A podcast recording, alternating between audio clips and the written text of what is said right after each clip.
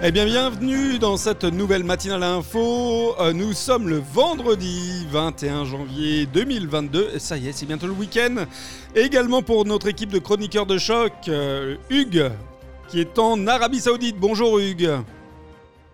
Bonjour à tous depuis Riyad. Euh, Michael, qui est à Tel Aviv. Bonjour Michael. Bonjour à tous, bonjour tout le monde. Aujourd'hui, c'est ma dernière chronique puisque la semaine prochaine, je, je voyage, donc je ne serai pas avec vous la semaine prochaine. Voilà, je voulais l'annoncer euh, en live. Ouais, c'est surtout je que, vais assurer. c'est surtout que tu n'auras plus le beau temps euh, du En Moyen-Orient. Tu reviendras au temps un peu plus gris euh, de l'hiver parisien. Euh, justement, l'homme du Nord, l'homme des médias, euh, Laurent. Bonjour Laurent. Bonjour. Alors toi, tu as un peu moins de soleil qu'au qu'au Middle East, hein. soyons clairs. Euh, il fait froid, euh, là. Et enfin, Comment en Russie eh, oh, oh, non, non, non, non, si, si je te montrais par ma fenêtre ce que je vois. Il est dans une grotte, Laurent. Il est dans une Presque. grotte, Laurent. Et enfin, euh, on, on accueille, on accueille euh, notre ami qui va venir nous mettre du soleil, du bonheur. Marina, bonjour. Salut tout le monde. Oh là là, Laurent, quand t'es le vendredi, Le vendredi, c'est plus dur. l'énergie de l'homme. Voilà, légère- On sent que ça manque de vitamine D, tu vois. exactement. Soleil. Eh ben justement, justement, tu sais ce que j'ai envie de dire? On va le réveiller un petit peu parce que on va attaquer directement cette première chronique qui va être survitaminée, j'en suis persuadé, avec la chronique Ah. euh, de Michael, c'est qui est tant attendue depuis désormais quelques jours. Michael, pression. après le jingle, c'est à toi. Du lundi au vendredi, une heure pour découvrir l'actualité autrement avec les chroniqueurs de la matinale info. La matinale, c'est Total Info. Allez, c'est total, Michael. Bon, ben, je reviens dans mon, je reviens dans mon jus, comme dirait l'autre, dans les médias, car cette semaine avait lieu la commission d'enquête sénatoriale chargée de mettre en lumière le processus ayant permis la concentration des médias en France. Oui, la concentration des médias, c'est quand tous les journaux et toutes les télévisions se mettent ensemble, ainsi que leur impact politique. Et autant vous dire qu'on attendait du big show, hein, la confrontation ultime, le choc des titans. Donc à ma gauche, entre autres, Vincent Bolloré, l'ogre des médias, le groupe Vivendi avec ses 8 milliards d'euros, Bernard Arnault, le petit prince de la feuille de chou, avec le Parisien, les échos, Investir, Radio Classique, et d'autres intervenants, anciens salariés, journalistes, euh, Madame Gonzalez qui récupère les colis Alibaba de Bernard. Bref, tous les témoins directs ou indirects de la mainmise des industriels sur nos médias. Et en face, bah, les groupes parlementaires avaient aussi aligné du très lourd hein, pour mener les débats. On a eu en, direct la petite frappe du PS, le roi du knockout, celui qui aurait pu mettre à mort Mark Zuckerberg, mais on l'avait malheureusement pas convié l'année dernière, David Assouline. Vous ne voyez pas qui c'est? Moi non plus. Mais celui qui avait tapé du poing sur la table en hurlant « on va leur faire la peau » a plutôt démarré les débats avec un aimable « et dites-moi, euh, monsieur Bolloré, quelle est votre passion pour construire un tel empire ?» Le résultat du match, autant vous dire que ça a été euh, une boucherie. hein. J'ai vu les deux heures de la, de, la commission. Bernard et Vincent ont déroulé leur PowerPoint comme un bon vieux comité d'actionnaires, ont défendu leur bon droit face aux grands méchants américains qui rêvent de les bouffer tout cru. Et finalement, n'était-ce pas un résultat prévisible, cette boucherie? Que voulez-vous dire un patron de médias qui défend un projet industriel? Pourquoi, pour ne citer qu'un exemple, Bernard Arnault ne pourrait pas, s'il le, le souhaite, virer la moitié des journalistes du Parisien si ça lui chante La vérité, c'est que la volonté politique derrière cette histoire est bien trop faible pour avoir une chance d'aboutir. Lorsque Vincent Bolloré dit dans notre pays la réussite déplaît, il fallait voir les réactions des sénateurs un peu coincés entre balbutiements et éloges. Vincent Bolloré l'a dit lui-même, les médias ne sont plus des danseuses pour hommes d'affaires blasés, mais parmi les entreprises les plus rentables du monde. Donc les biens culturels sont des produits comme les autres. Alors voici ma question. Pendant que Netflix, Disney et Amazon se goinfrent, alors que TF1 s'associe avec M6 pour peser, pourquoi est-ce qu'on vient emmerder ces grands patrons avec nos histoires de pluralité des médias, d'indépendance des rédactions, ou je ne sais quel concept datant de la fin de l'ORTF Alors, ok, parfois il leur arrive de pas être très gentils, ils n'ont pas tout le temps des arcs-en-ciel et un mini-soleil qui leur sort du nombril, mais n'est-il pas temps de grandir un peu et surtout de rentrer de plein pied dans l'ère du numérique et des nouveaux médias, quitte à mettre au placard notre bonne vieille exception culturelle française Eh ben voilà, Voilà, tu ne nous as pas déçus encore une fois. J'ai découvert, surtout grâce à toi, un nouveau nom euh, de personnes que je ne connaissais pas, euh, de journalistes ou de chroniqueurs ou de. Qu'est-ce qu'il fait ce, ce, ce, jeune homme? David Assouline. Oui. Bah, c'est un, un, député euh, ah, c'est un député, pardon, autant pour moi. Oui, il est parti de la commission. Ah, autant pour moi, autant pour moi. Euh, bon, eh ben, euh, bravo pour cette belle chronique, en tout cas, euh, Michael. Vivement, bah non, pas vivement lundi, du coup. Zut, vivement la prochaine, tout simplement. les amis, est-ce que, qu'est-ce que vous en pensez, vous, de ce sujet, justement, des, des médias français? Allez, j'attaque. Allez, j'attaque. Bah, quel dommage, quelle occasion manquée, j'ai envie de dire. C'était euh, c'était une belle occasion euh, d'arriver à, à les mettre un petit peu en, difficulté sur euh, pas sur le fait de bosser, pas sur le fait d'être une industrie culturelle qui qui est florissante et qui ramène de l'argent et c'est et c'est fort tant mieux. Voilà comme ça on, on l'a posé on l'a dit. Par contre voilà disons-le clairement ça aurait été un petit peu bien d'aller les aiguillonner euh, sur le fait que quand ils choisissent, quand ils ont un champion, quand ils ont un chouchou, bah ils font et ils défont un peu les choses. C'était surtout ça l'intérêt d'aller les interroger sur un monopole, parce que sinon ça n'a aucun intérêt de les regarder dérouler des PowerPoint. Euh, quel quel euh, voilà quel ennui, quel ennui. Donc je crois que le rendez-vous est manqué. Euh, après effectivement, Michael, je suis d'accord avec toi. Le, le, le c'est pas le but de mettre par terre une industrie euh, audiovisuelle ou, de, production ou de médias. Par contre, ça aurait été sympa de parler d'éthique. Voilà, et je pense que c'était un petit peu de la brosse à reluire. J'ai envie de te dire, oh, mais quelle surprise. C'est dommage, hein, mais euh, tu vois, c'est même pas surprenant. Donc, pour moi, ça a un arrière-goût un peu, euh, un peu tristoun, un peu amer j'attendais un peu ce rendez-vous. J'avais pas non plus euh, des arcs-en-ciel qui me sortent du nombril. Tu m'as rappelé les bisounours, c'était trop mignon. Euh, mais voilà, mais voilà, bon, déçu, déçu. Voilà, je peux pas te dire autre chose. Et inquiète, du coup. Mmh. Mmh. Laurent, alors même si toi, tu, tu es issu de la presse, euh, quel regard portes-tu sur justement ce rendez-vous? Moi, je trouve que c'est. je, je, suis un peu d'accord, c'est un peu un rendez-vous manqué. Euh, euh, je, je, pense que les médias, c'est, pas une entreprise, euh, c'est pas une entreprise comme les autres. Euh, ce qui, ce qui était surtout reproché, c'était le, le, dans l'histoire de non-pluralisme, c'est cette concentration des médias, c'est aussi un, un, problème de, de démocratie. C'était ça qui était reproché à, à ces, euh, ces grands chefs d'entreprise. Euh, ces grands actionnaires, euh, euh, à part euh, Bolloré qui met vraiment le, le, les coups des franches pour pour ses médias, Bernard Arnault, lui, est, purement un actionnaire. Mais ce sont des actionnaires qui sont très très prégnants, très très envahissants dans les rédactions.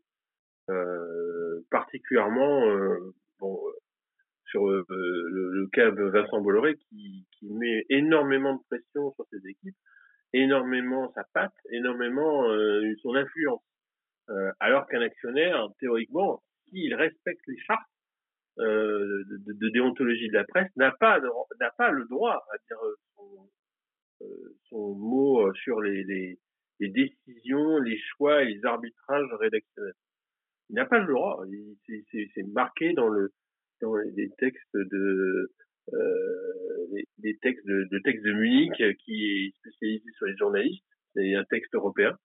Euh, il n'a pas le droit. Il n'a pas normalement, il n'a pas le, de rôle à mettre de pression sur ces sur ces journalistes. Mais bon, ce n'est pas le cas. Et, et, surtout pour l'histoire de, de comment de notre ami Vincent Bolloré, c'est euh, c'est le, le, le, cas où on a vu un problème de déontologie sur sur sa chaîne CNews, euh, les problèmes qu'il qu génère avec une, vision très euh, très droitière en fait de, de ces médias et, de non pluralité en fait du discours. Euh, bah, L'exemple de, Zemmour, euh, journaliste à, à CNews, ou, pas, journaliste mais éditorialiste, chroniqueur permanent, c'était compliqué. la façon dont on a dû mettre la pression au niveau euh, de, de, de, ces équipes pour dire ah, ah oui mais c'est pas possible on peut pas avoir un candidat journaliste en même temps euh, qu'il y a une chronique permanente sur ces médias. Donc voilà, c'est compliqué, ça reste compliqué, et finalement, ben, ça a été un moment assez drôlistique. Je parle particulièrement de Vincent Bolloré quand il a discuté tous ces médias, où ça, ça a passé quasiment un quart d'heure pour expliquer tous les médias qu'il avait. C'est assez amusant mais euh, mais aussi un peu triste parce que finalement, bah, qu'est-ce qui va rester de cette commission? Pas grand-chose. Hmm. Laurent, c'est pas c'est pas un problème français hein, dont on parle. Je veux dire le, le, le problème de l'influence des médias sur le, le monde politique, euh, ça, c'est, c'est, c'est de, ça existe de tout temps. Euh, c'est pas c'est pas nouveau. Et, euh, et, et, je veux même pas citer l'exemple américain où c'est encore plus euh, prégnant, mais je veux dire, je sais pas si vous avez vu la série Succession là sur HBO qui est absolument fabuleuse où on a un mania des médias, là, Logan Roy, euh, qui, euh, qui élit lui-même le prochain président des États-Unis. C'est-à-dire qu'il y a, y, y une soirée comme ça où tous les candidats viennent, ils se pressent à, son, à sa porte euh, pour qu'il les fasse élire. C'est-à-dire que les Mais c'est ce qui s'est passé en France, euh, les amis, non? Enfin, euh, excusez-moi, j'ai l'impression qu'en 2017, euh, quand on a euh, un Pierre Berger, alors multipropriétaire de grands médias, un Drahi, etc., et un, Xavier Niel qui, qui, qui informe qu'ils vont euh, mettre leurs énergies euh, à disposition du candidat à l'époque Macron, euh, j'ai bien l'impression que ça ressemble à peu près à ce que tu me racontes. Oui, c'est pareil. C'est pareil pour la droite, c'est pareil pour, pour tout le monde. Hein. ce n'est pas que pour Emmanuel Macron, excuse-moi. Alors, non, mais ce que je veux dire, c'est qu'il n'y a rien de nouveau. Surtout qu'actuellement, il n'y a rien de nouveau sous le soleil. Et, et je, je, vous invite à lire ma chronique que je vais faire, qui va être à 20h ce soir sur euh, le trio infernal euh, Emmanuel Macron, Zemmour, euh, alors je fais du beau teasing, hein. Emmanuel Macron, Zemmour, Vincent Bolloré, justement pour faire une analyse là-dessus, je garde un peu sous le mmh. coude. Eh ben, génial. Où est-ce qu'on peut la trouver cette chronique d'ailleurs? Sur Podlitique, hein, Sur Podlitique, alors Podlitique, pour expliquer, pour, pour faire une petite parenthèse, Laurent. je fais un peu de pub. Hein. voilà, justement, Podlitique, où est-ce qu'on trouve Podlitique Exactement? Bah, sur, euh, sur, YouTube. Sur YouTube, voilà, les amis. Donc, vous allez sur YouTube, vous tapez Podlitique, P-O-D. O-D-L-I-T-I-Q-E. Et vous allez trouver euh, donc mes deux chroniques. Hier, c'était une chronique sur Parcoursup et aujourd'hui, c'est une chronique sur les médias, justement.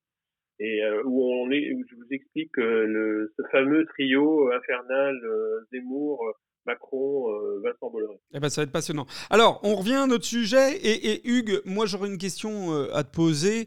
Est-ce que, toi qui connais bien euh, la question du Sénat, justement, est-ce que tu penses que nos parlementaires sont foncièrement compétents pour interroger ce type de personnalité? Mais je te répondrai LOL, L-O-L. Quelle grosse blague. Bon, alors moi je vais, comment dire, j'ai écouté partiellement hier l'interview de, Bolloré. Euh, J'y vais partiellement parce qu'après j'ai dû partir, mais j'étais euh, l'homme, l'homme est bon. L'homme est bon. Il expose effectivement très un plan. Bon, habile hein, parce que comment il, il s'exprime très bien en disant que moi je ne suis que le conseiller du groupe, je ne suis plus le PDG, donc je ne peux pas vous répondre en tant que en tant que PDG, mais en même temps c'est comme lui qui a écrit tout ça. Bon, moi j'ai j'ai comme l'impression qu'on prend les gens pour des abrutis. Euh, on, on, a l'impression qu'on découvre en 2021 qu'il y a une concentration des, du, enfin des, des médias au sein des mêmes personnes on le découvre. Les sénateurs s'étonnent. Alors, Monsieur Assouline, donc le rapporteur de la commission, juste pour vous resituer un petit peu les choses, David Assouline euh, a été le vice-président du, Sénat, hein, il y a encore, je pense, trois dernières années. Bon, en même temps, c'est pas innocent parce que c'est pas impossible parce qu'ils sont plusieurs vice-présidents du Sénat, mais c'est surtout, il est, euh, il a été, vous l'avez connu tous sous Hollande, il était porte-parole du PS avant Benoît Hamon, euh, pardon, après Benoît Hamon.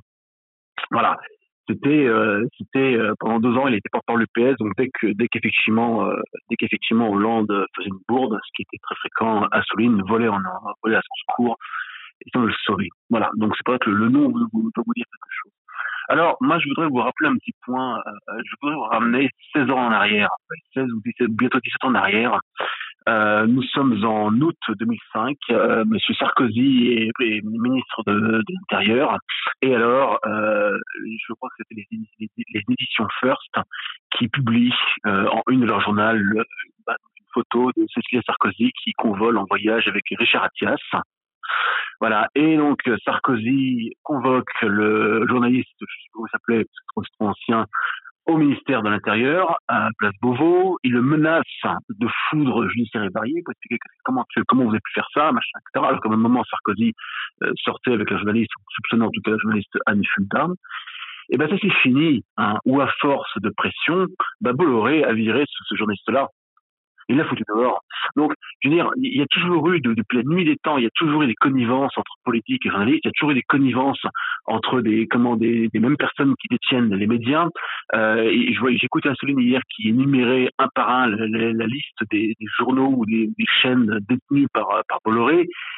Et, et, au final, on se rend compte que tout ça, c'est peanuts par rapport aux géants américains et, et plus tard euh, chinois. Donc voilà, là je me dis en même temps là-dedans quel est le quel est vraiment le pouvoir du sénateur? Qu'est-ce qu'il peut faire lui dans sa pauvre commission, euh, je dirais qui est consultative? Est-ce que c'est lui qui va dire oh, bah, écoutez non, euh, mais non non moi je refuse que vous que vous, avez, que vous, que vous puissiez acquérir plus de plus, de médias Impossible. Le, le, le, politique n'a aucun poids dans le genre de dans le genre de manœuvre. Eh ben merci. Et pour une petite histoire, on, on, va clôturer euh, euh, court sur le sur l'intervention et sur le sujet d'ailleurs parce qu'on a bien débordé. Vas-y, vas-y.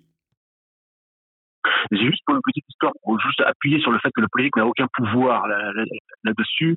Hein, je ne vais, pas vous faire toute l'histoire non plus, mais quand à un moment donné il était question que ArcelorMittal euh, fasse, comment, enfin pardon, que Mittal acquiert donc euh, par OPA agressif donc, acquiert euh, Arcelor, hein, donc les deux géants de l'acier donc à l'époque en 2005, et que Thierry Breton, ministre de les, Finances, qui maintenant est conseiller de Macron, avait dit non non, euh, Monsieur Mittal, tu rachèteras pas Arcelor qui est français. Mais Mittal, il a dit, écoute, très bien, je m'en fous, il l'a fait quand même. Voilà, donc il n'y a aucun pouvoir là-dessus. C'est juste, c'est juste du business. Et, eh ben, voilà, et, les Français, bah, ils Merci beaucoup. Euh, alors, Michael, vraiment ultra 30 secondes pour clôturer euh, cette chronique, s'il te plaît. Oui, on a déjà beaucoup débordé. Hein. C'est juste pour vous dire qu'effectivement, euh, on est loin quand même euh, des États-Unis euh, et, des, et des, des géants de, des nouveaux médias et des lois antitrust qui peuvent s'appliquer derrière. Je veux dire, nous aujourd'hui, c'est vrai qu'on baigne un peu dans notre jus franco-français et que, comme disait Laurent, rien de nouveau sous le soleil. Hein, voilà, a, je, je, pense pas que cette commission va révolutionner l'histoire de nos médias. Et d'ailleurs, on le voyait très bien quand les grands patrons se sont présentés. Ils étaient très détendus. Donc voilà, l'histoire était écrite d'avance. Eh ben merci mille fois, en tout cas, euh, sujet passionnant, euh, très clairement, puisqu'il nous a monopolisé au-delà euh, de nos 10 minutes. Mais c'était avec plaisir, on va faire un petit jingle et on va passer à la seconde chronique, ben justement celle de Hugues. Du lundi au vendredi, une heure pour découvrir l'actualité autrement avec les chroniqueurs de la matinale info. La matinale, c'est Total Info. Allez, on reste au Middle East, on passe de Tel Aviv à Riyad. Euh, Hugues, mon, mon, ami, de quoi vas-tu nous parler eh ben, ce matin eh ben, Écoutez, moi je vais vous ramener au temps présent. Euh, donc, hier soir, euh, conférence de presse de nos, ministres Castex et, et, Véran qui nous annoncent que à la suite d'un conseil de défense sanitaire, euh, les choses semblent aller un peu mieux, donc on veut donner plus de visibilité aux Français. Voilà, c'est un grand mot, la visibilité aux Français. Et donc euh, ils font ils font un calendrier qui est assez précis. Hein, donc on annonce en février. 2 février, fin du télétravail obligatoire et des jauges et du port du masque en extérieur. Le 16, je crois que j'ai entendu la réouverture des discothèques et, et on fera donc un autre protocole allégé dans les bars. Donc je rappelle que le protocole dans les bars, c'est on consomme assis mais pas debout. C'est encore un truc que j'aime beaucoup. Bon, euh, nous, j'ai affaire à des gens qui semblent maîtriser leur sujet, qui sont sur deux. Mais au même moment, on te dit attention, euh, 400 000 cas par jour, c'est quand même dangereux. Alors moi, j'ai une question est-ce que vraiment on se fout du monde? Voilà, c'est dire. Bon, d'un côté, on maîtrise rien. Ça semble bon, ça semble atteindre des, des, des paliers, euh, des, des, sommets euh, jamais atteints jusqu'à présent, même avant donc euh, vaccination. Et moi, dit vous inquiétez pas, nous allons alléger le calendrier. Voilà. Donc moi, je dis écoutez, on se fout du monde. Voilà, je voulais avoir, euh, avoir euh, mes amis, parce que est-ce que je suis seul à me mettre en colère ou est-ce que ma colère est partagée? Ah bah alors là, euh, tu me fais, tu me fais même une porte ouverte parce que je pense que tu n'as pas lu nos communications ce matin en off. C'était exactement le son de la chronique que je voulais vous faire ce matin, c'est-à-dire les restrictions sanitaires allégées en février. Et j'allais, je vais même vous dire, on va le refaire parce que je vous avais préparé un petit jingle. Et le petit jingle, le voilà. C'est le jingle pigeon. Bravo. Le jingle pigeon et ma question, les amis, c'était restrictions sanitaires allégées en février. Euh, grande arnaque post-électorale. Point d'interrogation. Voilà. Est-ce que c'est une arnaque post-électorale? Parce que les amis, moi je suis exactement. Donc du coup, on va faire une double chronique en une euh, avec Hugues et moi-même. Euh, moi, je suis comme Hugues. Je suis complètement mais vent debout. Je ne comprends rien. On nous prend, excusez-moi le terme, pour des pigeons ou des cons. Euh, je lis les statistiques. euh, 425 000 cas hier, 245 décès. Si on peut effectivement imaginer qu'il y a une, amélioration parce qu'on le sent en France qu'il y a moins de euh, y a moins de cas graves, etc. Ceci étant, il y a quand même beaucoup, beaucoup, beaucoup de nouveaux cas. Et c'est justement cet aspect statistique qui permettait depuis des semaines au gouvernement de nous enfumer en nous disant que finalement euh, on n'avait plus le droit de porter le masque dans la rue, euh, que les, jauges sportives qui seront finalement réouvertes dès début février euh, étaient limitées à, je crois, à 5000 personnes, ce qui était encore plus ridicule parce que la capacité de 5000 personnes était dans une seule tribune. Au lieu de diviser sur tout un stade ou sur toute une salle, on répartissait tout le monde au même endroit, donc ce qui avait encore aucun intérêt. Bref, on nous a pris pour des des pigeons et euh, moi je, je- je- ne comprends pas, à part euh, le fait d'avoir une volonté de, de faire la plus belle image possible à 2-3 mois des élections, je ne comprends pas la cohérence de ce gouvernement, les amis. Euh, Marina, comment tu avais jugé le gouvernement il y a une semaine? Défaillant? Oui, oui, oui, défaillant, c'était ça. Et là, c'est défaillant et avec beaucoup d'humour. ah ben, Là, on peut rajouter euh, qu'ils ont beaucoup d'humour. Alors, certes, J'espère que c'est mais à un d'humour. moment donné. Ah non, mais tu sais quoi, je pense qu'on est tous, euh, à, à- à tous nos niveaux, là, un peu écœurés de regarder ce qui se passe. C'est-à-dire qu'on a Boris Johnson qui annonce hier que c'est terminé. On a l'Espagne qui réouvre tout. On a Israël qui dit on arrête de tester, on laisse circuler. Pourtant, Israël, c'est quand même un- l'un l'un des piliers de la vaccination au niveau mondial. On a, alors, on a à côté de la France, on a l'Autriche toujours droite dans ses bottes, et j'utilise le terme euh, haïtien, euh, pour euh, attaquer dès le 1er février la vaccination obligatoire pour tout le monde. Voilà. Alors eux non plus, les chiffres, ça les intéresse pas trop trop. Ils continuent leur petite route bien tranquille dans cette espèce de petite dictature sanitaire. Voilà. Donc on n'est pas les seuls, hein, mais c'est vrai que autour de moi, c'est comme sur sur le stage ce matin. Eh ben, on est plutôt énervé de ce qui se passe. On est plutôt énervé de ce qu'on entend et de ce qu'on voit. Voilà. Moi, moi j'ai pas, Mika, euh, Laurent. Mika, pas. Laurent, euh, euh, Hugues, euh, tu vois, on fait une double chronique ensemble, Hugues, euh, sur le même sujet. Est-ce que, euh, franchement, ce gouvernement, moi je vous pose la question, les amis, est-ce que ce gouvernement a une quelconque stratégie sur euh, ne serait-ce que du moyen terme?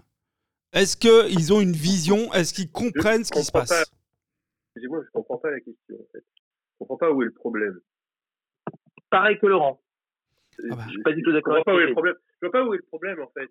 Euh, J'ai l'impression que tous les gouvernements, euh, et merci, euh, merci Marina d'avoir reposé aussi euh, le fait que euh, nos amis euh, en Europe font à peu près, euh, sont un petit peu navigue à vue. Euh, même euh, même Boris navigue à vue. Je pense que lui, euh, avec ses, ses fêtes euh, cachées, euh, il complètement à vue, euh, même euh, au niveau au niveau politique. Mais je, je vois pas où est le problème. Là là on a simplement changé de braquet tout simplement parce que visiblement la vague Omicron était moins dangereuse et qu'on est en train de redescendre et que c'est que en tout cas nous on est enfin je crois que les Français sont les plus prudents de, de- de- du corpus européen. Euh, par contre, euh, je, je vois pas où est le problème. C'est-à-dire, euh, effectivement, il y, y a quand même une image politique. Je ne le cache pas que euh, ça donne un- un- une bonne image de, de- la gestion euh, de, de la gestion du, du gouvernement français par rapport à ce qui s'est passé par rapport au Micron. Euh, maintenant, bah, en disant, bah, bon, allez, on va considérer que une que, que la vague est passée et puis on va un petit peu détendre le- l'atmosphère. Mais à côté de ça, euh, le, gouvernement euh, euh, dit qu'il faut quand même maintenir encore le, télétravail à, trois jours minimum. Donc c'est très très étrange. Mais je pense que on a des, on a des politiques qui, mais au niveau européen, qui naviguent à vue, hein, qui sont complètement désarmés et on n'est pas à l'abri d'une nouvelle vague et d'une refermeture dans alors peut-être pas peut-être pas peut-être pas pour le printemps mais peut-être une nouvelle vague pour pour l'automne prochain. Enfin, je, suis entièrement d'accord avec Laurent hein. excuse-moi Laurent je t'interromps mais je, je, suis je suis entièrement d'accord. Moi je je je comprends pas du tout votre votre niveau de réaction. Déjà pour revenir pour parler de, du pays que tu as évoqué Marina euh, oui, c'est vrai qu'ici, on est en train d'ouvrir au grand vent, on ouvre les, les frontières, euh, on laisse circuler le virus, mais bon, ça n'empêche pas d'avoir euh, qu'on a toujours le entre guillemets le pass vaccinal, c'est-à-dire toujours qu'à l'entrée des restaurants et à l'entrée des lieux publics, etc., on montre qu'on est vacciné. Donc pour moi, c'est pas du tout incompatible entre guillemets de d'intégrer que le, la situation est devenue endémique et donc du coup on peut pas appliquer des, restrictions au long au long cours aussi aussi fortes et en même temps considérer qu'il faut que les gens soient vaccinés dans ce, dans ce contexte-là. Moi, je, et pour reprendre ce que dit Laurent, la vague Omicron, elle a été extrêmement violente, extrêmement rapide. On n'a jamais vu des niveaux de contagiosité de cette envergure-là. Il faut, faut, vous rappeler quand même qu'on est passé de, de, de 10 000 à 90 000 à 200 000 à 300 000.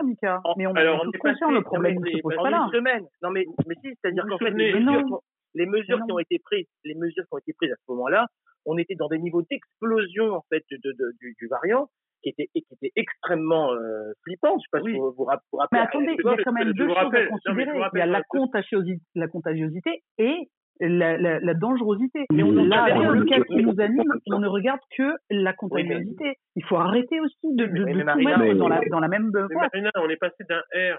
Souvenez-vous, quand on, on, a été le premier confinement, on a été sur un R. On ne savait rien du virus. Hein. On était un R qui était à 2, et tout de suite c'était un drame, à un R égale euh, 10 on avait une contagiosité énorme. Et bien sûr, heureusement, on avait une, une, euh, une, euh, une, dangerosité bien plus faible. Heureusement, parce que qu'est-ce que ça aurait été si c'était une dangerosité aussi ben, on parlerait pas. Que la, non, non, non, non, justement, justement, Laurent, Laurent Michael, vous êtes, vous êtes un petit peu hors circuit, les mecs, parce que je veux dire un truc. Je vous cite ce que vous dites, hein, qui vous, vous, semblez supporter donc le gouvernement, euh, très bien, c'est votre droit, mais vous allez à l'encontre de ce que dit votre, votre Premier ministre. Je vous le cite, il dit qu'avant, ce variant Omicron est beaucoup plus dangereux, mais clairement moins sévère que ses prédécesseurs. Non, il faut comprendre quoi, franchement? Il n'y a pas un problème dans cette quand même. Euh, si vous arrivez à comprendre le, le comment le, euh, notre ami euh, le premier ministre dans le texte, moi je dis bravo parce que quelquefois euh, même dans ses phrases, moi j'ai du mal à le suivre. La mauvaise foi. D'accord. La mauvaise foi. non mais pas de mauvaise foi, mais, mais arrêtons, hein. au lieu d'écouter ce que disent les, les, les, politiques, écoutons ce que disent les professionnels du santé. Je commence vraiment à, à ne plus comprendre pourquoi tout le monde se, se prend pour des, euh, épidémiologistes. non, c'est pas la question euh, qui est posée. La question qui est posée, c'est justement, c'est do you speak Castex? Excusez-moi, mais do you speak Castex? Personne ne comprend aujourd'hui en France dans quelle ligne, vers quel horizon on va avec le Covid. Alors, je comprends que ce soit évolutif, je comprends qu'il euh, euh, y ait euh, besoin d'avoir une réaction en fonction de l'évolution quotidienne ou hebdomadaire, mais ce que je veux te dire, c'est qu'on a sincèrement l'impression qu'on est avec des bras cassés, que ce que l'on voit en Espagne, que ce que l'on voit en Italie, que ce que l'on voit aux États-Unis, que ce que l'on voit dans les autres pays d'Europe, j'ai dit États-Unis, je pensais... non, non, la Russie n'est pas un bon exemple. que ce que l'on voit en Angleterre, etc je pense que nous, en France. pas à vacciner leur population, pour moi, c'est un mauvais exemple. Hein, ah mais, euh, Laurent, c'est bien ce que je viens de te dire. Je viens de te dire, il y a un problème aujourd'hui en Russie qui est lié au fait que la population refuse de se vacciner. Alors, après, je vais dire la vérité, on le saura dans 10 ou 15 ans ou dans 20 ans. On verra qui, qui avait raison. Mais euh, aujourd'hui, la résultante est que euh, c'est comme ça. ce que je veux te dire, et pour revenir à notre côté franco-français, c'est qu'aujourd'hui, on a l'impression véritablement qu'il y a une totale euh, désorganisation, une totale improvisation au niveau de notre gouvernement qui change ses lois tous les jours. On en a parlé avec le préfet. Le préfet, c'est un exemple. Il décide de mettre masque dans la rue.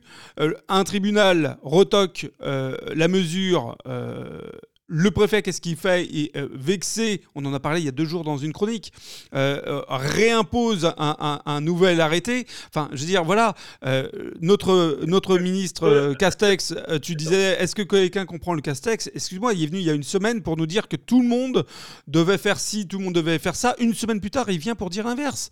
C'est le problème depuis le début de cette crise. On nous a dit, on nous a baladé dans tous les sens. On a dit il faut pas de masque, on a dit il faut des masques, on a dit il faudra un vaccin, on a dit il en faudrait pas plus, finalement il en faudra quatre, finalement il en faudra peut-être cinq, finalement on revient à trois, on, ne comprend plus rien. mais Laurent, tu devrais, tu devrais, tu devrais, c'est une qualité ça. Tu, devrais vanter en fait cette qualité du gouvernement. Je te dis franchement, moi je, je suis pas macroniste, moi aussi j'ai du mal à déchiffrer des fois ce que dit Castex, mais une chose est sûre, c'est que la capacité d'adaptation en fonction de l'évolution de ce genre de virus, c'est plutôt une qualité. Moi, j'aurais tendance à penser, je préfère qu'on communique régulièrement et qu'on soit capable. On, a toujours dit que la France avait du mal à bouger.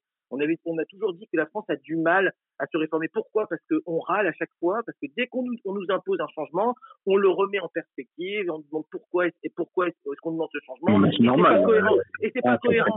Mais c'est pas cohérent. Oui, mais bon, c'est pas cohérent avec ce qu'on a fait avant. Et, quelle est la visibilité? C'est-à-dire, à un moment donné, moi, je, je, je prends référence avec ici Israël, qui est un pays qui est extrêmement adaptable, qui est, je, vois bien en fait de la, manière dont les, les, nouvelles directives sont appliquées ici.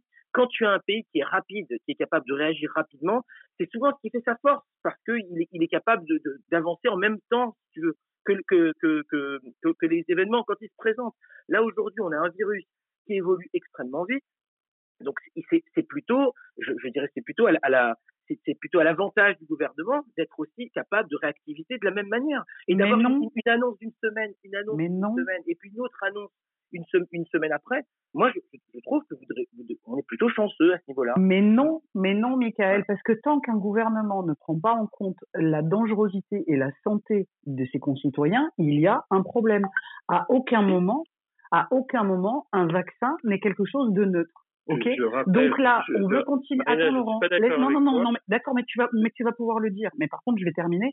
À aucun moment, pour les gens qui ne sont pas vaccinés ou qui ne veulent pas la, la, la troisième ou quatrième dose, il y a là actuellement une dangerosité qui fait qu'on continue à maintenir et à poursuivre un plan. Et c'est là où l'agilité devrait être là. Je rappelle que le variant Delta continue à tuer des gens. Hein. Mais il y a une question de proportion. Laurent, on ne peut pas décorréler une histoire de proportion. On est en train de vacciner une population là maintenant sur les quatrièmes doses et sur les, doses pour ceux qui n'en ont pas pour un rhume. Il faut arrêter. Et aussi pour le variant Delta. Attends, mais c'est pas moi qui le dis. Mais ça n'est pas moi qui le dis. Arrêtez. Il y a des chiffres. Laurent, tu es un homme de chiffres. Tu ne peux pas l'ignorer. Et aujourd'hui, tout ce qui tombe en termes de chiffres est en, est en, est en faveur de ce qu'on dit. Si, on, si le gouvernement doit être agile, c'est ça. Oh, Laurent. C'est en train d'arriver, c'est-à-dire qu'on confond le variant Omicron avec le variant Delta et même avec la grippe, si vous voulez, parce que les gens, ils ont été grippés. Non, on en est au rhume. Il y a un rhume. Mais c'est un rhume, Michael. Non, mais, peu, importe, mais peu importe les variants, peu importe les variants, c'est comme ça. Il ne faut pas, faut pas y faire. Non, non, mais on, on a un, professionnel de santé, puisque bon, euh, visiblement, c'est le problème, il est là. Et c'est les problèmes. Quand vous écoutez les, les, professionnels de santé, ils vont Mais exactement dans ce sens-là. Ah non, non, je ne pense pas, non. Non, non. Non, non, non, non. tu as écouté le professeur Perron? Tu as écouté le professeur ah non, Perron? non mais, alors, professeur Perron, je me demande pourquoi il n'a pas été déjà mis, mis à pied. Hein. Tu te rends compte de qui tu parles? Mais est-ce que tu te rends compte de qui tu parles, Laurent? Parce que moi, je veux bien qu'on ait. Je crois qu'on a euh, perdu Alexis. Hein.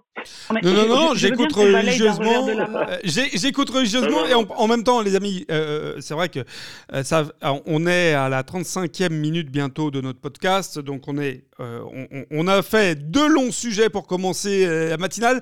Et euh, pour une fois, euh, n'est pas coutume, on est bien resté dans notre esprit très polémique. Hein. Là, je veux dire, on a fait fort d'entrée de jeu sur les deux premiers sujets.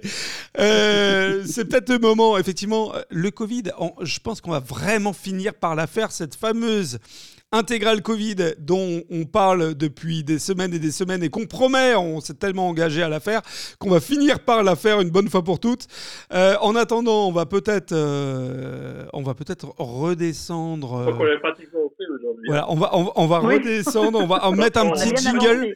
On va mettre un petit jingle. Euh, euh, on va mettre un petit jingle et on va passer à une autre chronique. On va passer à la chronique En douceur de Marina. Du ah, lundi au vendredi, une heure pour découvrir l'actualité autrement avec les chroniqueurs de la matinale info. La matinale, c'est Total Info. Allez, on va reprendre ça euh, en douceur. Marina, de quoi vas-tu nous parler ce matin? Si tu me dis de Covid, euh, ça va pas le faire. non, en général, j'évite de parler de Covid, hein, vous le savez. Hein. En général, j'évite ces sujets. Non, mais je vais vous parler quand même. Alors, un peu de colère, ce sera pas la nôtre, mais c'est celle des éleveurs de porcs euh, qui sont montés hier en, convoi jusqu'à la préfecture de, la, Côte d'Armor. Et en fait, on, arrive à une situation où il, y a tellement de dérégulation du marché, il y a tellement de, de, entre les coûts de production et les, prix de vente euh, avec du, voilà des, politiques qui échappent finalement aux éleveurs que on a des situations allez on va donner des chiffres un éleveur qui disait hier le coût pour élever un porc c'est 125 euros par euh, par animal eh bien, c'est le coût auquel on nous l'achète. Ça veut dire qu'il y a des familles d'exploitants, il donnait un deuxième exemple, d'environ 200, 200 bêtes, euh, donc une petite exploitation. Ils arrivent en fin de mois avec un déficit équivalent à deux SMIC. C'est-à-dire que là, aujourd'hui, avec toutes les mécaniques qui sont mises en place, etc., on a une filière qui est dans le rouge, on a une filière avec des gens qui travaillent à perte, compliqué. Ce sont des, ça, fait partie de, métiers qui sont quand même une forme de pénibilité. Et au final, on a un déficit engrangé chaque mois. Euh, on a connu hein, depuis des années, on a eu la PAC, donc euh, la politique agricole commune, on a connu euh, pas mal de, de, mécanismes. Euh, depuis un petit moment, on entendait moins parler.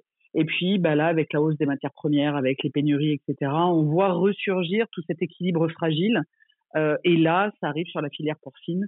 Les, on, on avait eu euh, à un moment donné un mouvement, je ne sais pas si vous vous en souvenez, de producteurs de lait euh, qui avaient décidé de bypasser un petit peu tous les intermédiaires et de vendre leurs briques de lait euh, directement dans les grandes surfaces. C'est toujours le cas, elles sont toujours disponibles et ça permettait aux industriels de, de, de, la filière du lait, aux éleveurs, surtout aux, à ces éleveurs, de pouvoir vivre de leur métier. Alors, est-ce que sur ce modèle-là, et je vous pose la question, ce serait pas euh, intéressant de repenser les modèles à la fois d'aide et à la fois de prix de vente public, de prix d'achat euh, Est-ce qu'il ne faudrait pas réguler un petit peu là-dessus et se réinventer? Mmh Voilà, c'était ma question euh, apaisée au stage. Ok. Alors, je sais que Michael, c'est un sujet qui t'intéresse tout particulièrement. Peut-être on va te donner la parole en premier. Bien oh. sûr. Euh, oui, mais tu peux remplacer par une vache si tu veux, remplacer par une vache. c'est pas grave. Non, mais en fait, non, mais en fait, c'est une. Moi, si vous voulez, c'est une question quand même qui, qui, m'interroge, notamment aussi par rapport à ma chronique sur les médias. Vous me direz que ça n'a aucun rapport, mais c'est vrai que sur les médias, on parle. C'est des porcs. Parle... Non, parce que oui, c'est oui, enfin Marina, on va un peu de respect pour nos grands patrons des médias. Non, je voulais dire que dans, dans les médias, on parle d'exception culturelle, qui est un espèce de, de, de grand concept, euh, un espèce de, de, postulat vers lequel on se réfère tout le temps. Et dans l'agriculture, et notamment dans l'élevage porcine, on parle souvent de souveraineté alimentaire. Et ça aussi, c'est un, une espèce de grand, de grand concept. Euh, je vous rappelle, la souveraineté alimentaire, c'est euh, le droit des peuples à une, alimentation saine, euh, culturellement appropriée, avec des méthodes durables, le droit des peuples de définir leur propre système agricole et alimentaire. Donc on a toujours ces, grands, ces grands, principes, et malheureusement, nos sociétés sont confrontées à des périodes de transition. Et moi, je suis toujours un peu gêné quand on a effectivement des corporations comme ça qui défendent en fait leur, euh, qui défendent en fait leur leur leur, leur gagne-pain, parce que euh, de temps en temps, j'ai l'impression qu'on fait un peu fi de, des, des, malheureusement des, des, transitions en fait, des, périodes de, de, de, des périodes de transition, des changements dans certains secteurs d'activité, avec lesquels aussi il faut aussi euh, évoluer. Euh, le, le, le, moi, je connais pas bien le, le filière de la secteur de, la filière porcine, mais je sais que l'agriculture c'est un vrai problème parce que c'est un un vieux secteur et euh, qui, a, qui a un grand besoin de, de, de, de, modernité. Et, donc c'est sûr qu'aujourd'hui, bah, comme on est dans, une, dans, une, dans un monde où malheureusement tout avance très vite euh, et où bah, finalement le, la, pression concurrentielle se fait de, la pression mondiale se fait de plus en plus forte, bah, on a effectivement des gens qui, en fait, qui, ont du mal à s'adapter. Et je pense que dans un, dans un certain sens, je pense qu'on aurait, moi j'aimerais que on, on arrête. Euh, il faut protéger nos agriculteurs, ça c'est une évidence. Et cette souffrance, il faut l'entendre. Mais j'aimerais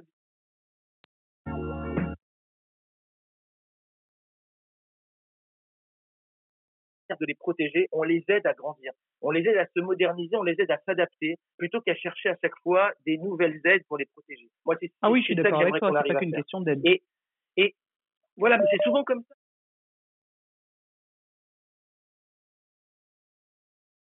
Les, subventions de l'État, c'est qu'on a toujours été dans un système très protecteur, où donc on cherche en permanence à protéger, mais peu à, mais peu à faire grandir. J'ai toujours ce parallèle, en fait, c'est le parallèle à nouveau avec les médias, mais c'est comme aussi avec les enfants. En fait, à un moment donné, on a envie de dire, bah, les enfants, il faut les aider à grandir, il faut les aider à quitter le nid. Et donc, pour les aider à grandir, je pense que ça demande une, une autre chose que euh, à chaque fois euh, euh, les, les, les, inonder de subventions. Voilà. C'est mon, c'est mon sentiment, mais. Eh ben, tu vois, tu vois que tu étais passionné. De la subvention. Tu vois, finalement, tu étais extrêmement passionné. Est-ce que Hugues est aussi passionné par cette question de, de l'agriculture, enfin, du moins de, de, de, la capacité de nos agriculteurs français à pouvoir vivre euh, de leur travail? Mais évidemment que je suis passionné parce que c'est quand même, en plus, vivant, quand je suis Paris, je suis en Bretagne, vivant près de Josselin, donc qui est la fameuse fameuse ville où se trouvent les ex-abattoirs GAD. Vous savez, GAD, c'est Macron qui y va et puis qui raconte que les employés sont des, des illettrés. Voilà, c'est encore une belle histoire. Mmh. des gens que j'aime beaucoup. Euh, comment dire? Oui, euh, on a un vrai problème, c'est pas, c'est pas nouveau. Mais quand ce sont pas les, quand ce sont pas les éleveurs de, enfin les, comment les, les éleveurs de porc, ce sont, ce sont les les fermiers laitiers, c'est on, on, a un vrai problème. En fait, moi, je, je suis un, là parfois, il, il me prend des, des envies. Euh, euh, Europe, euh, comment est-ce qu'on dit euh, D'europophobie? euh, Europosceptique. Non, non, non, oui, non pas phobie, mais c'est scepticisme. Voilà, je, veux dire, je suis un sceptique de l'Europe parce que je me dis en fait que finalement, l'Europe, qu'est-ce qu'elle a vraiment permis là-dessus? On, on, a asséché nos, nos fermiers. Je crois d'ailleurs qu'en France, la, taille des exploitations agricoles, mais bovines, c'est largement réduite.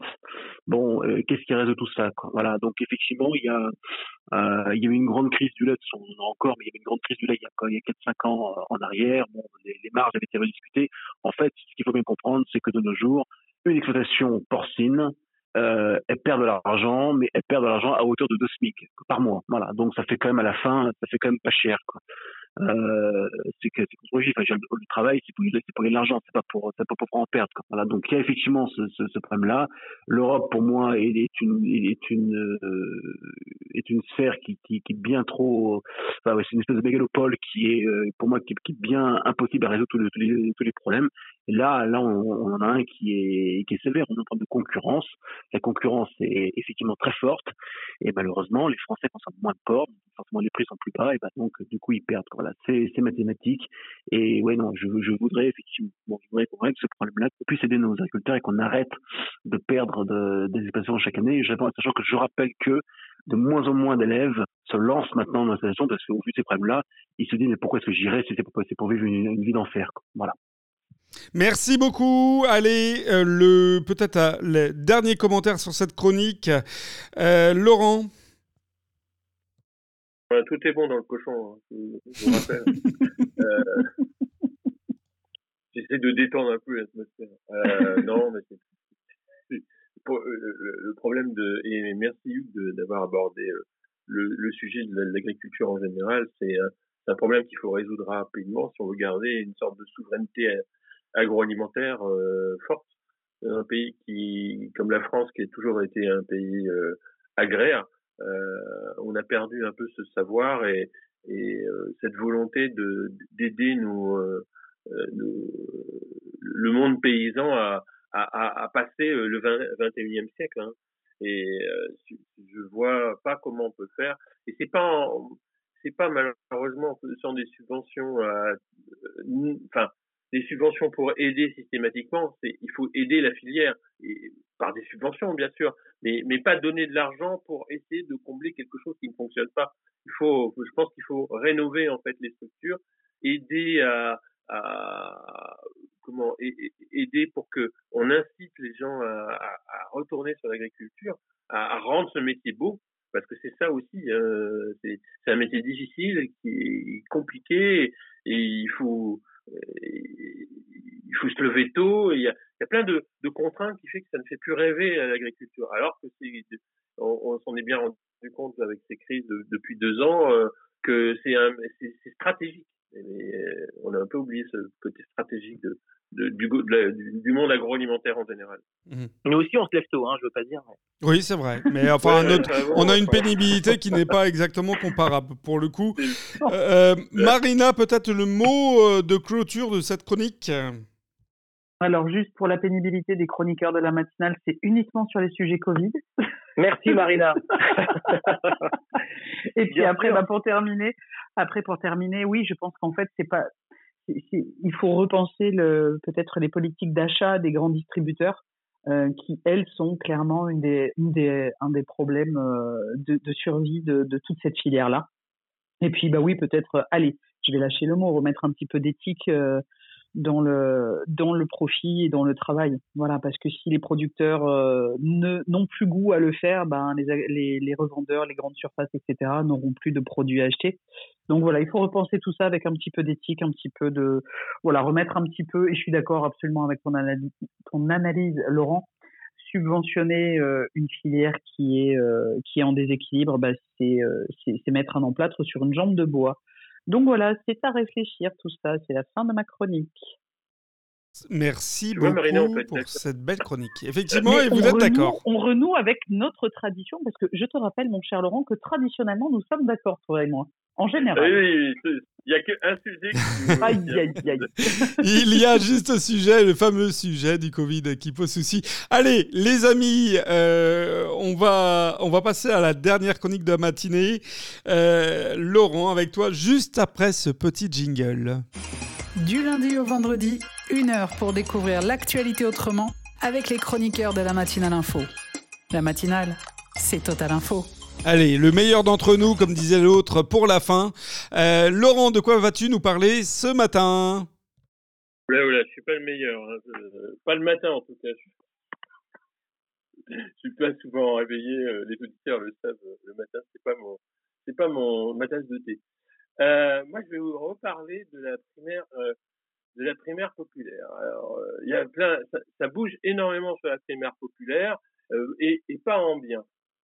Alors le côté positif, alors je, me suis réveillé ce matin, j'ai appris que euh, qu'il y avait une tribune qui était passée euh, de d'artistes qui euh, qui, euh, qui donnent euh, euh, qui, qui donnent le cachet à, cette primaire en disant il faut aller à la primaire populaire, il faut aller à la primaire. C'est 110 artistes, dont Juliette Binoche, et je me demande si, si c'était vraiment bien raisonnable de faire cette cette tribune. D'ailleurs, je me demande à qui profite le crime parce que euh, parce que en fait euh, la, la, primaire est dans la tourmente.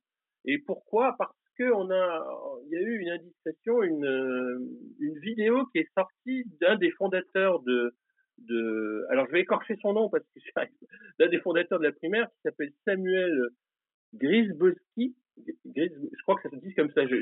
Désolé pour Monsieur Samuel si j'ai écorché son nom, mais euh, qui est euh, euh, un des, initiateurs en fait de, cette primaire à gauche, qui a bon, qui, est dans la tourmente parce que est sortie une vidéo de propos. Alors je vais vous faire écouter un peu le, le, discours, ça va durer une dizaine de secondes. Euh, je vais faire un abstract de cette vidéo sur euh, sur des propos qu'il tenait en octobre dernier, donc bien avant qu'on parle beaucoup de la primaire. Et donc je vais vous faire écouter ça. Vous allez voir quand même, c'est, ça vaut son pesant de cacahuètes. Le pôle politique, c'est d'essayer d'empêcher que les membres du bloc des justices, donc Anne Hidalgo, Jean-Luc Mélenchon, Fabien Roussel, Arnaud Montebourg et euh, Yannick Jadot, puissent avoir des signatures avec Christian Romainville qui bloquent les parrainages. Avec le pôle politique. Donc voilà. Euh, on voit délibérément qu'est-ce qu'il tient comme discours, c'était euh, justement empêcher les, les les, grands, les, les, les, les, Hidalgo, les, les, grands, en fait, il appelle ça les grands magnifiques. Les, les ces grands partis en fait de, de, de se positionner et d'avoir justement leurs 500 signatures. Alors, je trouve déjà la démarche très étrange de que justement ce, responsable de la société civile qui est à côté de ça euh, euh, euh, je crois qu'il est, euh, il est, c'est un industrie, c'est une, chef d'entreprise dans, dans l'économie sociale et solidaire, sociale et solidaire, qui, euh, qui dit bon bah de toute façon euh, petite manigance entre amis, on va essayer de. Donc la vidéo est plus longue, hein, mais je, vous ai fait simplement la, la là, euh, qui, qui sort en fait son objectif qui est caché derrière cette histoire de primaire. D'ailleurs, il y, a, des noms qui ne sont pas cités. Je me demande d'ailleurs pourquoi il y a pourquoi, pourquoi cette, cette, cette, attaque directe Et je trouve que ça a faussé complètement le système.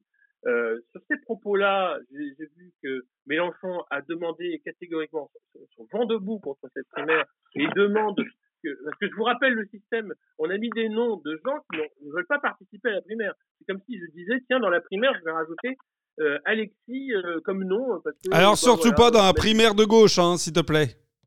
Ah ouais, mais voilà. euh, et, et, et, Mélenchon refuse catégoriquement. Et, pareil pour Jadot, qui ne comprend pas pourquoi il est euh, pourquoi il est challengé dans cette histoire. Oh le euh, bordel C'est un vrai bordel. Donc entre des, des, artistes qui veulent absolument qu'on aille à la primaire de gauche. Alors moi, je suis inscrit à la primaire de gauche pour voir comment ça fonctionne et qu'est-ce qu'on va nous demander. Hein, parce que ça, semble très mystérieux cette histoire. C'est très, très, euh, très, très ubuesque. On arrive dans un système où on se retrouve avec des gens qui délibérément cherchaient en fait à mettre un évincé du système politique, les grands partis. Donc c'est quand même très étrange comme euh, stratégie, comme volonté derrière le, grand, euh, comme idée euh, derrière ce, ce, ce, cette procédure qui normalement veut, veut, être collégiale pour dire on essaye de trouver quelqu'un qui sera en fait où tous les gens de gauche pourront se reconnaître. Donc, euh, franchement, c'est très étrange. Alors justement, et je ne sais pas ce que ça va donner. Et le pire de tout, parce que c'est pas tout ça, c'est que ils ont réussi, grâce à ces, cette, ce, ce, départ, avant même que la primaire démarre, à, à collecter de l'argent en même temps, qu'ils demandent une aide pour euh, pour que cette primaire arrive. Donc, moi, finalement, je me demande. Alors, c'est ça ma question. Euh, est-ce que qu'est-ce que c'est que ce cirque? Est-ce que vous pensez pas que c'est n'importe quoi? Que là, on est arrivé au summum de de, de l'explosion et on se retrouve dans un système où euh, bah, finalement la gauche, elle, elle, a eu son moment fillon. Mmh. C'est-à-dire un moment où euh, on arrive euh, aux élections, on arrive aux élections et patatras, c'est n'importe quoi. Mais alors, c'est tout le problème de la gauche peut-être, et, et on, on, va redispatcher la parole parce que la présentation de chronique a été. Euh, je ne sais pas, est-ce que j'ai toujours, est-ce que oui, je oh, l'ai toujours. Je sens qu'il arrive le jingle. Ouh là là. Ah, Ah oui, on l'a fait, on l'a fait, on l'a fait, on l'a fait. On... Il l'a quand même des effets. Hein. Je suis désolé, je devais faire un abstract. Ah oui, oui, c'est pas mal. Alors maintenant, on va passer, on va passer dans le, on va passer dans le débat. À la primaire de gauche. On va, on va passer dans le, on, on, va passer dans le débat effectivement. Euh, qui a un double bip bip qui bip bip euh, C'est pas bien, les amis. Euh, tout ça pour dire, effectivement, la question c'est qu'est-ce que fait ce parti de gauche? Comment il s'est structuré maintenant depuis, depuis, depuis quelques non, années Les gens de gauche, là, c'est quoi ce truc, quoi? Vous n'avez ah, pas mais... l'impression qu'en fait, à gauche, il s'organise une opposition de la gauche dans la gauche? En fait, on dirait ça. C'est un peu fou, non? Normalement ça devrait être un parti d'opposition et en fait on a l'impression qu'ils s'oppositionnent à l'intérieur d'eux-mêmes.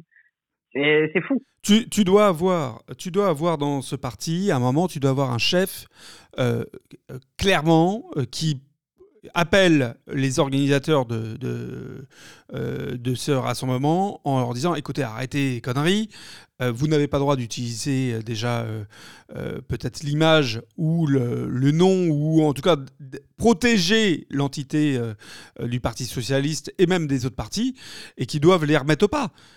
il n'y a pas un représentant visiblement dans ce parti, un chef de parti qui a été capable de dire à ces jeunes, bah écoutez, là c'est stop, vous arrêtez tout. Voilà. Euh, il n'y a pas de, il, n'y a pas de voix qui sort euh, du lot dans ce parti et maintenant euh, depuis un certain nombre d'années. Donc, si tu veux, comment veux-tu Comment veux-tu que lorsque c'est un bordel total, puisque je, je reprends un petit peu l'expression de tout à l'heure, comment veux-tu que des personnes ne se disent pas, bah tiens, je vais essayer d'en tirer mes marrons du feu? C'est logique. Moi, ça me, ça me surprend pas.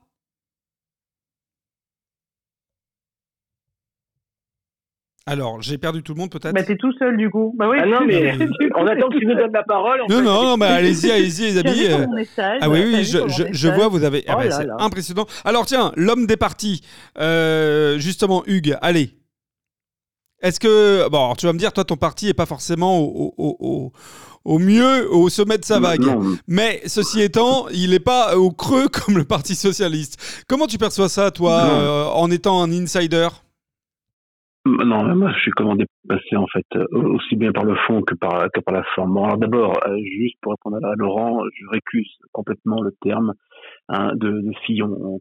La, la gauche vit son problème, son, son histoire Fillon maintenant, ça n'a rien à voir. Fillon s'est fait voler une élection il y a, il y a, il y a maintenant que ça cinq ans. allait t'énerver. C'est c'est un vol. Non, mais je n'ai pas de souci, mais c'est c'est les, les grandes Non, gueules. c'est- Ah, ça suffit maintenant, là, c'est bon. bon, donc le comment le, on s'est fait voler une élection il y a, il y a cinq ans parce que justement, on avait quelqu'un qui avait un programme qui était super travaillé et bon, qui s'est un peu enflammé et malheureusement, bah, la, la justice a eu raison de son, de son affaire. Donc voilà, ça s'est fait comme ça et c'est pour ça que je voudrais que cette année, on ne se fasse pas à nouveau voler une élection. Pour, euh, pour Non, le- rassure-toi, comment, vous n'avez euh, pas de programme aujourd'hui, donc euh, ce sera pas la même, euh, la Non, même ça c'est encore un, non, mais ça, c'est un- ça c'est les, ça, c'est les paroles, Oh, ça, c'est- bien placé. ça, ce sont les paroles d'un homme Oh. frustré, ça. Ce sont les paroles d'un homme frustré jaloux parce que voilà, il y a un parti qui n'est, qui, qui n'est pas le sien. Mais bon, c'est pas un jaloux. peu de bonne guerre. Le, comment, euh, là, ce qu'il faut quand même bien comprendre, c'est que, c'est que, en fait, euh, à gauche, on a eu un méli-mélo, c'est-à-dire que c'était donc Hidalgo qui avait le vent en poupe. Je rappelle quand même que, il y a deux ans, euh, ouais, un an, un an, François Hollande, qui était invité de chez Bourdin, euh, racontait qu'il allait s'investir dans la primaire, de, enfin dans, dans le programme présidentiel de- du Parti socialiste, parce qu'il voulait un vrai programme, enfin un vrai contre-programme. Bon, euh, c'était Hidalgo, euh, ça n'a pas bien marché jusqu'à présent. On a fait euh, d'autres choses à gauche, ça marche pas non plus. Taubira, non, sa candidature, c'est un flop. Bon, en fait, le, le seul vraiment qui, s'échappe euh, du lot, c'est Mélenchon. Je crois que Mélenchon, il, atteint maintenant peut-être 10 ou 11 ce qui, alors c'est très loin de son score d'il y a- il y a 5 ans, mais en tout cas, il est comme une bonne base. Mais ça veut dire quoi tout ça? C'est-à-dire que si ces gens-là, ils, ils étaient alliés entre eux, mais ils, ils feraient un score égal à Macron finalement, en fait. Si les écolos, les mélanchonistes et les socialistes et, les autres là, se, faisaient une grande alliance, mais ils seraient quasiment à plus, de 20%. Donc 20%, ça commence à parler. Quoi. Voilà. Donc euh, je pense que le, le, paysage est complètement éclaté, la division est là, et je pense que ces, ces, ces affaires de, de primaire, euh, de, de primaire citoyenne, comme ça s'appelle, en fait, ça divise plus que ça, ça divise plus que, que, que ça ne rassemble. Eh ben merci beaucoup. Euh, Marina, Michael, pour clôturer et cette chronique et cette matinale. Mais je vais repartir sur les derniers mots de Hugues. Effectivement, on a l'impression qu'aujourd'hui, euh, avec cette primaire, euh, on est encore plus divisé que, euh, que rassemblé. Et le fait que 100 artistes soient signataires de cette tribune qui dit, mais en fait, c'est vide de sens. Le, le, la, la, j'ai l'impression que cette, cette élection va marquer euh, un, un, une faille. Vous savez la faille de San Andrea là j'ai l'impression que c'est une faille profonde et qu'il va vraiment falloir qu'il se réinvente. Je crois que là de mon côté de, de, mon point de vue à moi la, la présidence de François Hollande a, laissé euh, vraiment des comment dire un, un, goût amer au peuple de gauche comme on l'appelle. Non euh, aux Français tout court alors aussi, bien sûr, mais moi, là, on parle de, de on, on, est sur l'angle le, des partis, euh, et je pense qu'il n'y a pas de figure aujourd'hui euh, rassembleuse. On, on, a une espèce de débâcle un, un peu instrumentalisé. On a tous l'image d'Arnaud Montebourg, le pauvre avec son téléphone qui appelle tout le monde et personne qui répond. Puis maintenant, il arrête, il, il enlève sa candidature. Et puis on a Anne Hidalgo qui, qui s'effondre dans les sondages, c'est abyssal. On a Christiane Taubira qui parle ça tombe, ça fait flop aussi. En fait, on a l'impression d'attendre un peu ce chevalier qui arrive pas, ou cette chevalier, hein, puisque aujourd'hui, moi, j'attendrais bien, bien, bien volontiers une femme euh, qui, relève un peu ce défi-là. Et là, la tribune qui arrive, les primaires obligatoires où on met des gens qui veulent pas être là. Oh mon Dieu, quelle tambouille. La droite, euh, à mon avis, a, a beau jeu sur cette élection. Ils sont tranquilles. Voilà. Avec une opposition comme ça, voilà. C'est ça le pire. Euh, la parole, Michael, pour clôturer cette ouais. chronique. Ben, rapidement, déjà, je voulais dire que moi, j'en peux plus des tribunes d'artistes. Hein. Je, peux, je peux plus stacker ces trucs-là. J'ai envie de leur dire, faites vos films, faites vos chansons et arrêtez, en fait, de vous, à chaque fois, de publier des tribunes sur des sujets qui vous, qui, voilà, qui vous concernent pas. cette espèce de, de lien d'accointance entre le milieu des artistes et le monde de gauche. Déjà, moi, je, voilà, moi, ça, ça, ça genre, je, je peux plus, je peux plus, les, je peux plus les lire.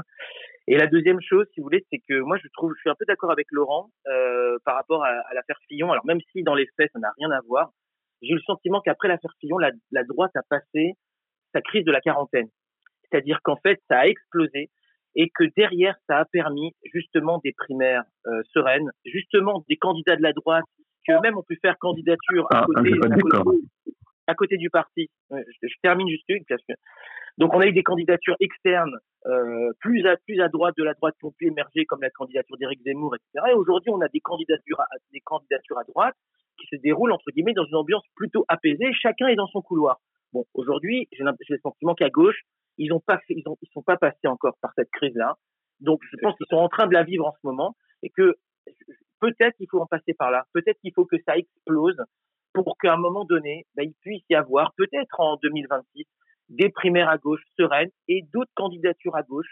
Faut, faut rappeler qu'il n'y a pas grand-chose à voir aujourd'hui entre euh, entre Yannick Jadot, euh, euh, euh, Christiane Taubira, Jean-Luc Mélenchon. Il y, a- il y a autant à voir entre eux que qu'en- qu'entre Éric Zemmour et Valérie Pécresse, Mhm, etc. Donc aujourd'hui, il pourrait y avoir d'autres candidatures à gauche.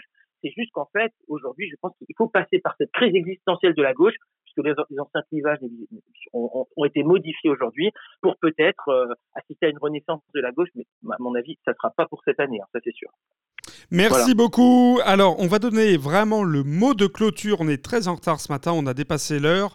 Euh, le mot de clôture pour Laurent. Clôture. Ça, ça, ça, Eh ben voilà. Un jeu de mots. Non, non, euh, de toute façon, euh, je vais quand même conclure. Euh, mais ça va être très court. Je reviendrai euh, sur ces primaires puisqu'elles ont lieu le 27 et le 30 janvier. Donc, on, je crois qu'on va bien rigoler. hein. Et ben voilà, c'était une belle conclusion, on va bien rigoler et ça, ça nous plaît. Euh, à la Matinale Info, je rappelle, Matinale Info, que vous pouvez retrouver sur les réseaux sociaux euh, Twitter et Facebook et que vous pouvez euh, écouter, réécouter à loisir sur les plateformes patreon.com, la Matinale Info, et bien entendu Spotify, la Matinale Info également. Voilà les amis, merci beaucoup à vous, Laurent, Michael, Hugues et merci Marina. Eh ben merci à Bon tous. Merci à tous. Bon week-end et à lundi. Bon week-end et à lundi.